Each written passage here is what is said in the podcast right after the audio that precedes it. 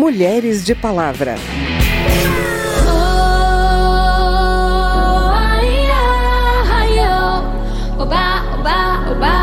Nós construímos um texto para que a gente possa defender e dar dignidade para as nossas mulheres, para as nossas meninas e mulheres com relação à dignidade menstrual. Falta de um item básico de higiene pessoal afeta o rendimento escolar, impacta a autoestima, retira a dignidade e a segurança sobre o próprio corpo. Cada vez mais o debate sobre a pobreza menstrual ganha espaço e surgem medidas para combater esse problema, que atinge a saúde de todas as pessoas que menstruam. E é esse um dos temas de hoje. A gente também fala sobre um encontro aqui na Câmara que fortaleceu a atuação das procuradoras da mulher. Eu sou Vera Morgado e te convido a me acompanhar a partir de agora. Deputadas estaduais e vereadoras que desempenham a função de procuradoras da mulher nas assembleias legislativas e câmaras municipais participaram de um encontro aqui na Câmara. Com o apoio das deputadas federais, foi lançada uma rede nacional das procuradorias durante o evento comandado pela procuradora da Câmara, a deputada Tereza Nelma. Quem conta pra gente é a repórter Noelle Nobre. Na Câmara, a Procuradoria da Mulher foi criada em 2009 para estimular a participação mais efetiva das deputadas, acompanhar programas do governo federal, receber denúncias de violência contra a mulher e cooperar com a promoção dos direitos femininos. 16 estados já instalaram ou estão prestes a criar esses colegiados em suas assembleias legislativas. Nos municípios, mais de 170 câmaras de vereadores instalaram procuradorias ou têm projetos em tramitação. Procuradora da Mulher no Senado Federal, a senadora Leila Barros, do Cidadania do Distrito Federal, defendeu a ampliação do número de procuradorias nos estados e municípios. Dramaticamente, na maioria dos municípios, as mulheres estão abandonadas à própria sorte. Sequer existe uma estrutura mínima, por exemplo, para acolher de forma adequada as vítimas de violência doméstica. A participação feminina na política ainda é ínfima. Tereza Nelma acrescentou que, como legado de seu mandato, pretende não só aumentar o número de procuradorias, mas também fornecer suporte a elas. Nosso objetivo maior é expandir a rede nacional de procuradorias da mulher, unindo a atuação nos diversos níveis federal, estadual e municipal, a fim de fortalecermos demandas em comum e compartilharmos aprendizados e experiências. Procuradora da Mulher na Assembleia Legislativa de Sergipe, a deputada estadual Gorete Reis defendeu a interiorização das procuradorias. Tem feito uma política muito de tentar fazer com que os municípios entendam que é importante ter, se não tem uma secretaria da mulher, mas que tem uma coordenadoria, porque a gente precisa incentivar em cada um desses locais que tenha política pública voltada de atenção à mulher. Vereadora e procuradora adjunta na Câmara Municipal de Alvorada, no Rio Grande do Sul, Giovana Tiago declarou que depois do encontro na Câmara exercerá com mais propriedade o seu papel. A partir daqui, todas nós poderemos chegar nos nossos municípios com muito mais propriedade e condições de exercer o nosso papel junto às mulheres da nossa cidade para poder trazer para elas mais qualidade, né, na luta do empoderamento das mulheres e também contra as violências, que é o que a gente mais precisa e quer junto às mulheres das nossas cidades. A avaliação geral das participantes do encontro de procuradorias foi de que a legislação em favor das mulheres vem avançando gradativamente no país. Este processo, segundo elas, tem marco importante na aprovação da Lei Maria da Penha e evolui até a legislação que criminaliza o feminicídio. A assessora da Secretaria da Mulher, Lia Noleto, falou sobre isso. Na realidade, a legislação, quando aprovada, ela vai gerar uma política pública para quem está lá na ponta, para aquela mulher que não sabe, às vezes, qual é o efeito, qual é o efeito do que a gente produz aqui. Né? Talvez assim, a parte da articulação diária, a conversa que você tem lá com o presidente da sua casa legislativa, você se sente até sobrecarregada, né? Pensa assim, o que, que eu estou fazendo? Trabalhei, trabalhei, não fiz nada, mas faz. Porque uma lei que é aprovada salva vidas. Entre as medidas mais recentes de combate à violência contra a mulher está a Lei do Stalker, originada de um projeto de lei da senadora Leila Barros. A lei tipifica casos de perseguição sistemática, inclusive por meios remotos, como a internet. Outra defesa feita durante o encontro foi relativa a uma maior participação das mulheres na política. Hoje, elas ocupam apenas 15% das cadeiras da Câmara dos Deputados, por exemplo. Coordenadora da bancada feminina na Câmara, a deputada Celina Leão, do PP do Distrito Federal, defendeu cotas para as mulheres na política. Tem muita gente que fala: eu sou contrária às cotas, porque chegaram aqui no parlamento sem elas. Eu cheguei aqui sem elas. Mas quantas mulheres que não tiveram uma oportunidade, que nunca conseguiram chegar a lugar algum. E as cotas são importantes para que vocês, algum dia, se decidir chegar nesse parlamento, terem a certeza que pelo menos estão disputando de verdade. Ao final do encontro, foi lida a carta das procuradoras. Entre os pontos defendidos no documento está a urgência para a aprovação nos orçamentos públicos de recursos específicos para o combate à violência contra a mulher. O documento também trata da representatividade política, pede a garantia do mínimo de 30% nos recursos para candidaturas femininas e no tempo de propaganda eleitoral na televisão. Da Rádio Câmara de Brasília, Noelle Nobre um assunto que a gente vem acompanhando aqui no programa e que deu um passo importante no Congresso: é o combate à pobreza menstrual. A Câmara aprovou o projeto que prevê a distribuição gratuita de absorventes íntimos para alunas de escolas públicas, mulheres em situação de rua, as que se encontram detidas em presídios e as adolescentes que cumprem medida socioeducativa. E quem acompanhou foi o repórter Antônio Vital.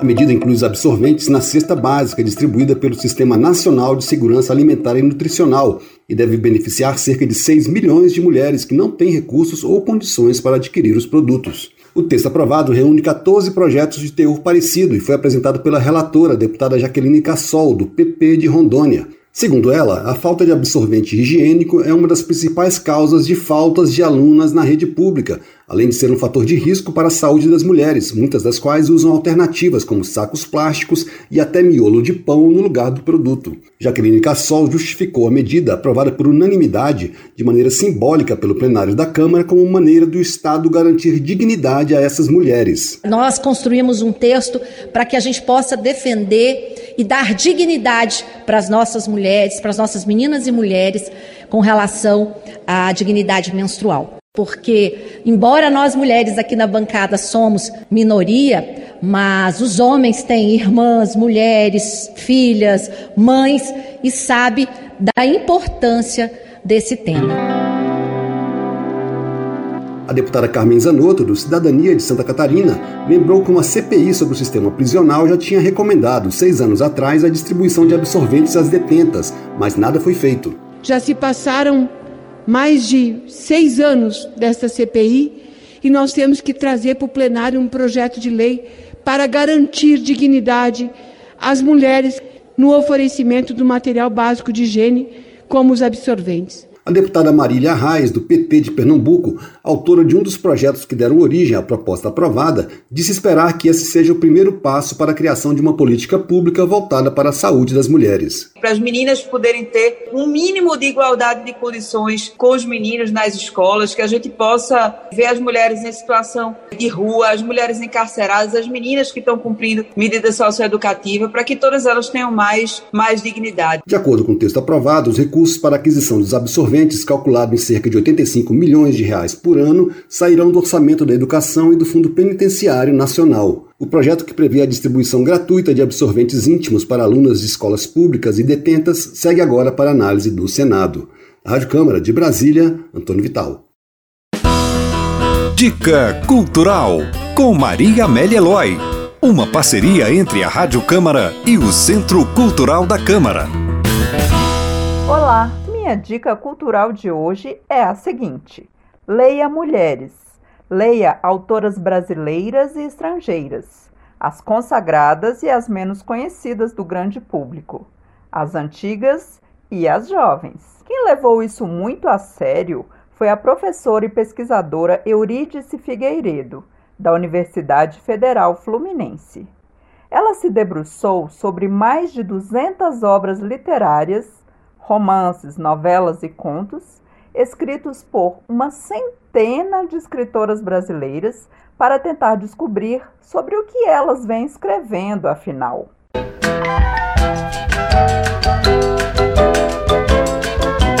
O resultado da pesquisa foi publicado em formato de livro pela editora Zulk em 2020.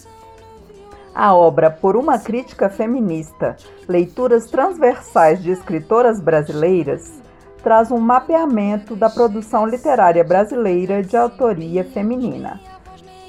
A ideia da pesquisadora foi tentar detectar mudanças na maneira como as escritoras têm tratado suas experiências familiares, corporais e sexuais. As autoras contemporâneas têm demonstrado cada vez maior liberdade na escrita ficcional de aspectos que envolvem seus corpos, abordando temas como erotismo, gravidez, maternidade, menstruação, automutilação, aborto e homoafetividade, por exemplo. A professora Eurídice Figueiredo explica. A diferença, talvez, é, é, isso que eu, que eu afirmo no livro, é que as personagens é, é, criadas por mulheres atualmente, elas são mais sujeito da sua própria história, sujeito do, do seu próprio discurso, sujeito de suas próprias ações. Então, é, ela pode até é, viver numa situação, é, se colocar em situações muito difíceis, até traumáticas, mas é, são, são decisões dela, é, e são elas que, que detêm o discurso, são elas que, que detêm a ação, e são elas que são também atores, por exemplo, da sua sexualidade é, elas não são objeto do desejo do, do homem, por exemplo. Maria Valéria Rezende, Maria José Silveira, Conceição Evaristo, Maria Firmina dos Reis, Pagu, Cíntia Krimler e muitas mais. As autoras listadas por Eurídice são bem diversas e merecem ter suas histórias e personagens mais conhecidas. Ela fala um pouco sobre essa tal crítica feminista. Porque toda a nossa formação, toda a nossa prática anterior é uma prática que vem da, da tradição literária, que vem da universidade e que é muito mais é, formada e forjada é, pela literatura escrita por homens e por crítica também escrita por homens. Então, pensar a crítica feminista e pensar os diferentes feminismos é um, um esforço que se faz. Eu, eu acho que, é, é, na verdade, nós estamos querendo construir esses feminismos plurais, nós estamos também querendo construir essa crítica feminista. É, tentar perceber o, o que, que é diferente agora, o que, que é, diferencia a uma escritora que escreve hoje, que publica hoje, é de uma escritora que publicava há um século atrás. Chora bastante, meu chorinho, teu chorinho de saudade. Eurídice estuda a prosa de autoria feminina há mais de 30 anos. Essa linha de pesquisa está presente no primeiro livro que a professora organizou, chamado A Escrita Feminina e a Tradição Literária, publicado pela Eduf em 1995, e no livro Mulheres ao Espelho: Ficção, Autobiografia e Autoficção, que escreveu e publicou pela Eduerge em 2013. Mais que nada, sai da minha frente que eu quero passar, pois o samba está animado e o que eu quero é sambar.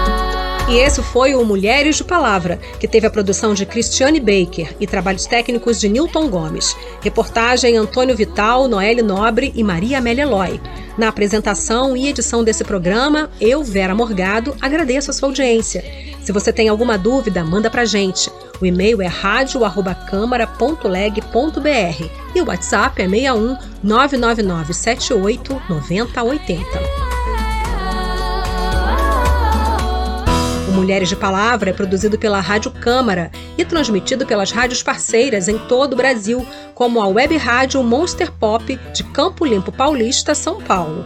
Você pode conferir todas as edições do programa no site radio.câmara.leg.br e no seu agregador de podcast preferido. Tchau, até o próximo programa. Mulheres de Palavra.